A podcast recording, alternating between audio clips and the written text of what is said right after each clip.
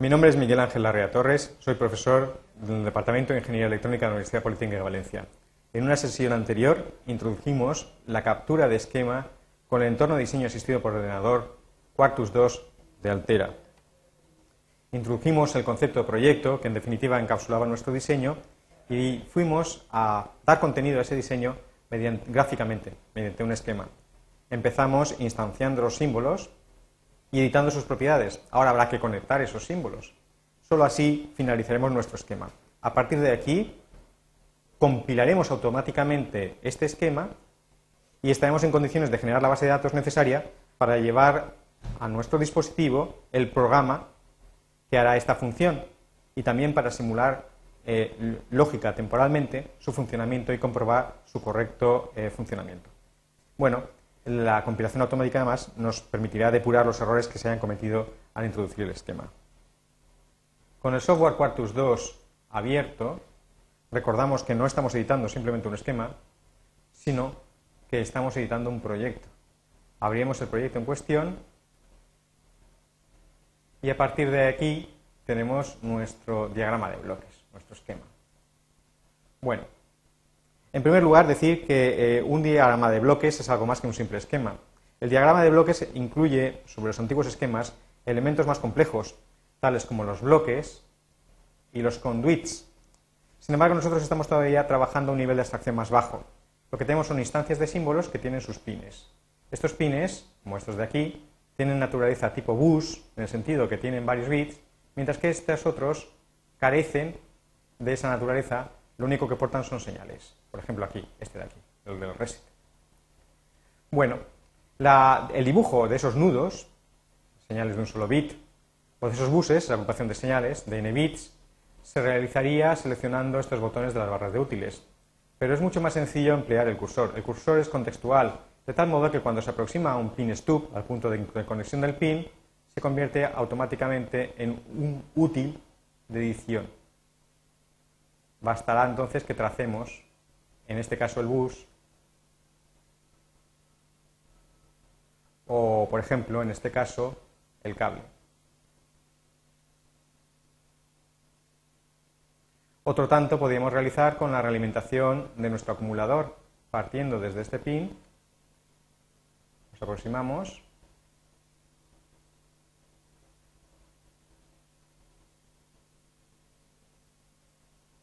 y finalizamos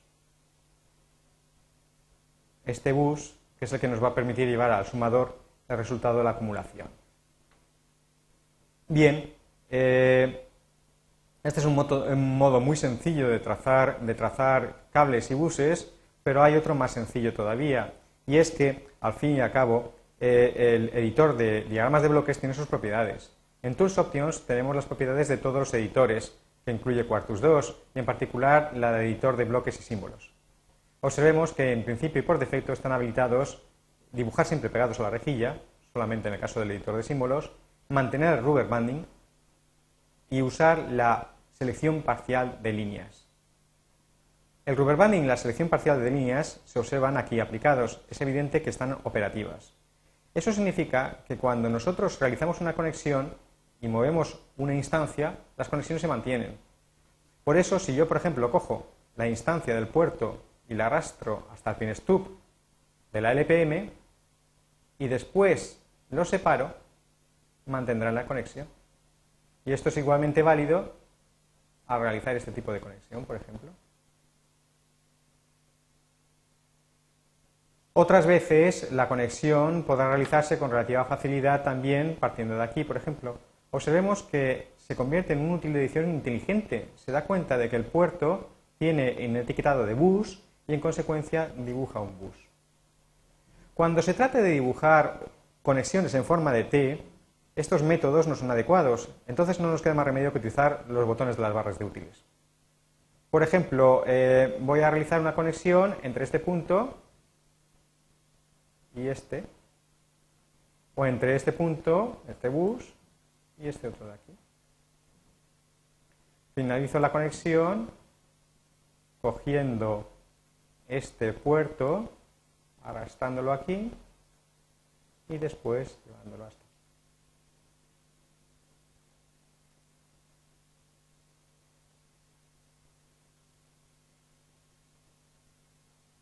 Bien, hemos realizado todas las conexiones oportunas, pero a veces dibujar cables y buses resulta muy incómodo. Eh, puede convertir nuestro esquema en una sopa de fideos. En ese caso, la conexión por nombre es mejor, mucho más sencilla. Tanto las señales como los buses tienen nombre. Si el nombre de las señales y los buses casan con otras señales o buses, o bien con el nombre de los puertos, tenemos conexión. Por ejemplo, si nosotros aquí dibujamos una porción de cable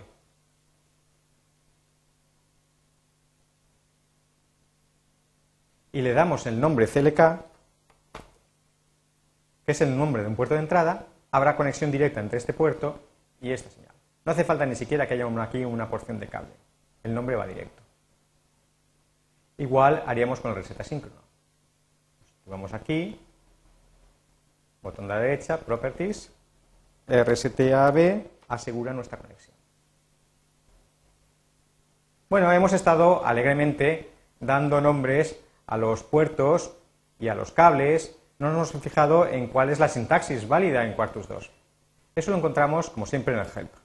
En help index podemos investigar cuál es la sintaxis adecuada. Por ejemplo, node names. En node, en node names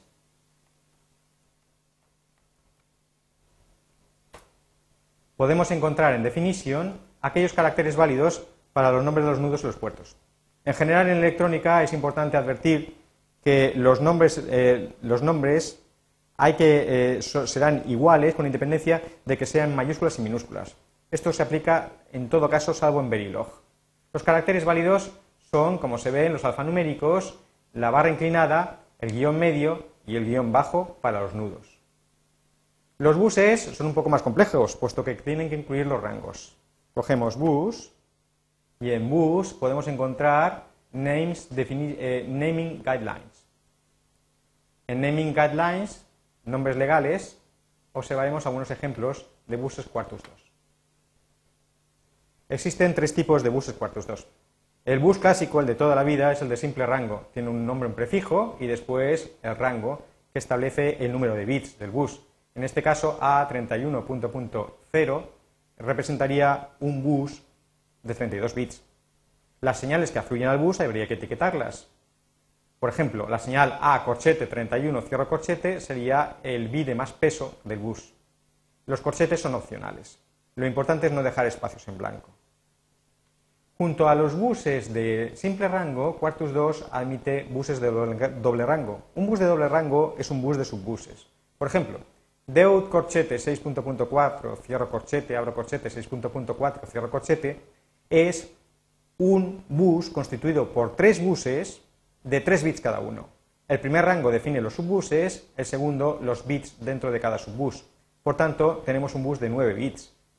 Los de mayor peso se nombrarían así, Deut 6 underscore 6 sería el de más peso y el de menos peso Deut 4 underscore 4. Fijémonos que también sería válido utilizar corchetes. Por ejemplo, un, un bit del bus podría ser Deut corchete 5, cierro corchete, abro corchete, 4, cierro corchete. Un último tipo de bus que admite Quartus 2 es el secuencial. También otros programas le denominan bundle. Es una agrupación de señales separadas por comas, señales o buses. Por ejemplo, A corchete 31.0 cierro corchete, coma, Deut corchete 6.4 cierro corchete es un bus de 32 más 3, 35 bits. El de más peso siempre es el de la izquierda y el de menos peso el de la derecha. Bien. Es importante advertir que cuando tengo la conexión los nombres se van extendiendo de acuerdo a su prevalencia, a su ámbito. Es evidente, por ejemplo, que el nombre que proviene de un puerto es más importante que el nombre que proviene de un bus. Eso significa que este bus, sin que lo haya nombrado yo, es sum corchete n-1.0. Sin embargo, en Software Quartus 2 admitiría un alias, un segundo nombre menos prioritario. Bastaría con seleccionar properties y eso sí, tendría que ser coherente con su anchura. Por ejemplo, le podría llamar result abro corchete n-1.0. El hecho de que el bit menos significativo sea el 0 va a facilitar la decodificación decimal. Si esto fuera un subbus, yo tendría que nombrarlo. Imaginemos que, por ejemplo, representara los dos bits de mayor peso. Tendríamos result, corchete, n-1, punto, punto, n-2. es interesante observar eh, la utilización de los buses aquí. Debía de llamar la atención el hecho de que una puerta AN3 esté conectada en uno de sus pines a un bus, no parece, no parece lógico. Es que esta primitiva está siendo utilizada aquí como un array. Una primitiva array es un útil eh, extremadamente poderoso a la hora de condensar información en un esquemático. Si esta puerta AN3 tiene uno de sus pines conectado a un bus de n bits, es porque el software está suponiendo que hay n puertas AN3. Igualmente, si aquí tengo un flip-flop del tipo D conectado a una salida tipo bus, se supone que hay n flip-flops del tipo D en paralelo. Como resulta que hemos dicho que las señales, los nudos y los buses son distintos, no son, el hecho de que sean líneas delgadas o gruesas no es una cuestión meramente gráfica. Si yo dibujo aquí una línea delgada, estoy cometiendo claramente un error. Esto debía ser una línea gruesa, una línea de bus. Y si yo aplicara las normas tradicionales, convencionales de etiquetado, debía etiquetarlo como un bus, puesto que se trata de una señal enterrada. No lo voy a hacer porque así en el proceso de compilación se va a producir un error. Bueno, nos quedan dos aspectos importantes en la captura de esquemas. En primer lugar, ¿qué ocurre con los pines no empleados? Como siempre, el help nos informa al respecto. Cogemos el help index y vamos a buscar lo que se dice en primitives. En primitives reglas para entradas no utilizadas nos explica qué es lo que ocurre con aquellos pines de las primitivas que no se conectan. Los que pertenecen a entradas secundarias en general quedan inhabilitados. Por ejemplo, yo no he empleado el preset activo a nivel bajo en mi flip-flop. ¿Qué es lo que ocurre? Al no conectarlo, queda inactivo. Eso significa que el flip-flop sigue funcionando, pero el preset no se producirá nunca. Otro tanto hubiera ocurrido si hubiera empleado el clock enable. Si no conecto el clock enable, queda activo, el flip-flop sigue funcionando. Lo que no sería admisible, y me daría un mensaje de error grave, es que la entrada de datos o la entrada de reloj no estuvieran conectados. En el caso de las puertas lógicas, las primitivas, recordemos que tenían un número eh, fijo de entradas, 2, 3, 6, 8, etc. Cuando no utilizo alguna de sus entradas, no se quedan inhabilitadas. Por ejemplo, al tratarse de una puerta AND, no quedarán a 1, o al tratarse de una puerta OR a 0, sino que explícitamente tendré que utilizar yo unos niveles lógicos que la inhabiliten. Esos niveles lógicos, en Quartus 2, no físicos, son VCC y GND. Por ejemplo, supongamos que yo quiero que, quede evidente que este preset no se va a emplear. Pues lo lógico es que lo conecte a VCC, puesto que es activo a nivel bajo. Entonces, pico pico, introduciría el símbolo, la primitiva VCC. Fíjese cómo automáticamente lo ha escogido de entre las other de primitives. Aquí lo tengo, lo conecto y ya queda claro a cualquier otro ingeniero que efectivamente no va a ser empleado. Otro aspecto de la conectividad es en relación con las conexiones válidas o inválidas. En el help nosotros podemos irnos a contents, contenido, puesto que no va a ser fácil encontrarlo, y vamos a buscar en búsqueda el siguiente ítem. Primitive ports interconnections.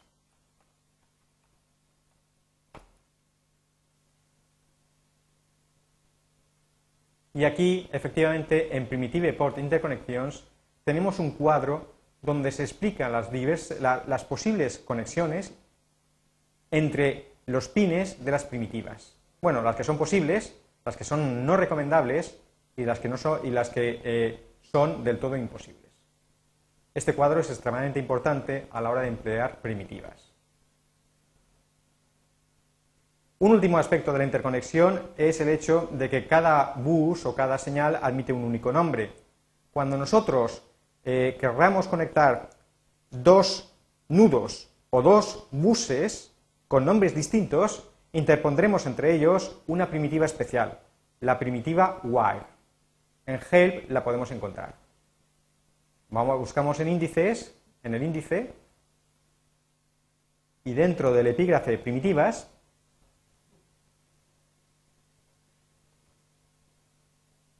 tenemos la primitiva wire. Wire equivale a un cortocircuito. Va a permitir cortocircuitar señales. Señales que además se cortocircuitarán por orden en el caso de un bus, de izquierda a derecha. Imaginémonos, por ejemplo, no va a ser el caso de este esquema, que yo quiero conectar dos buses. Conectarlos por nombre. Sería muy sencillo. Voy a acercarme para que se vea bien. Cogería la primitiva while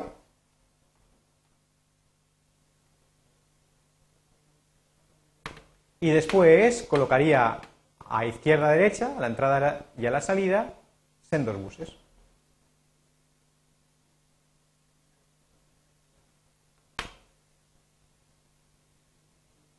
Bastaría con nombrarlos adecuadamente. Por ejemplo, supongamos que en el esquema tuviera un bus que se llamara data, corchete n punto punto 1.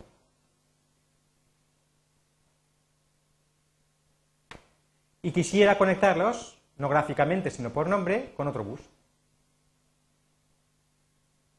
Por ejemplo, nuestro bus result.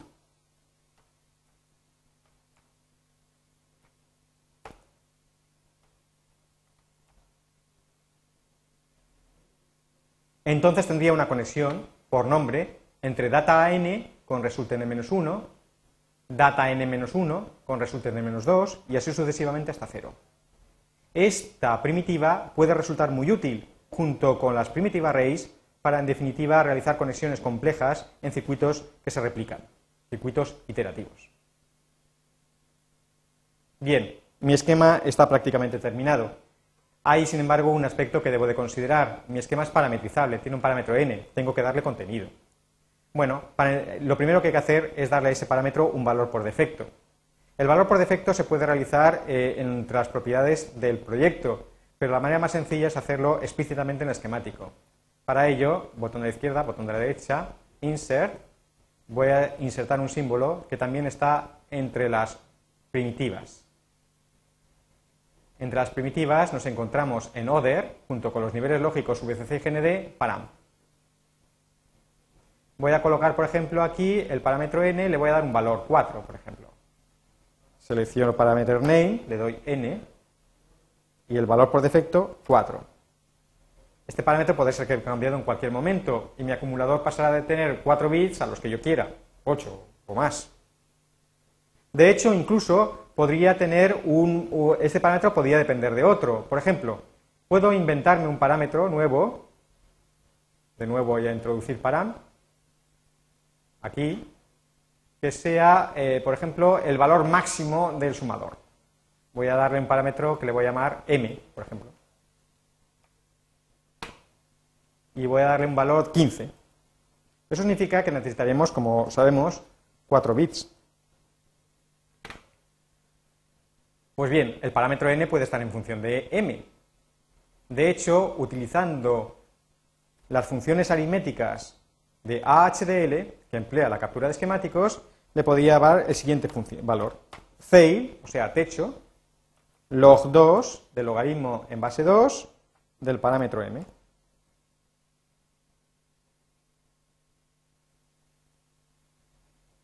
Entonces, a partir del parámetro m, se extraería el parámetro n. Este juego de, parámetros puede ser muy útil, por ejemplo, ya lo veremos más adelante, cuando se definan contadores en VHDL y se, a partir del valor de la cuenta se establezcan el número de bits a la inversa. Bien, estas funciones son HDL y están disponibles y de nuevo el help nos da información al respecto.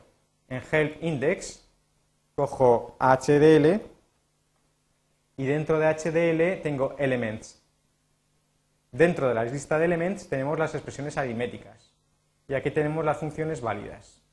Por ejemplo, el módulo, el resultado del módulo, la división, la multiplicación, la exponenciación, todas esas funciones pueden aparecer en un esquemático, sobre todo operando sobre los rangos de los buses o incluso en los parámetros de las LPMs, haciendo que estos esquemas sean mucho más potentes que los que hasta ahora hemos manejado, en, en electrónica.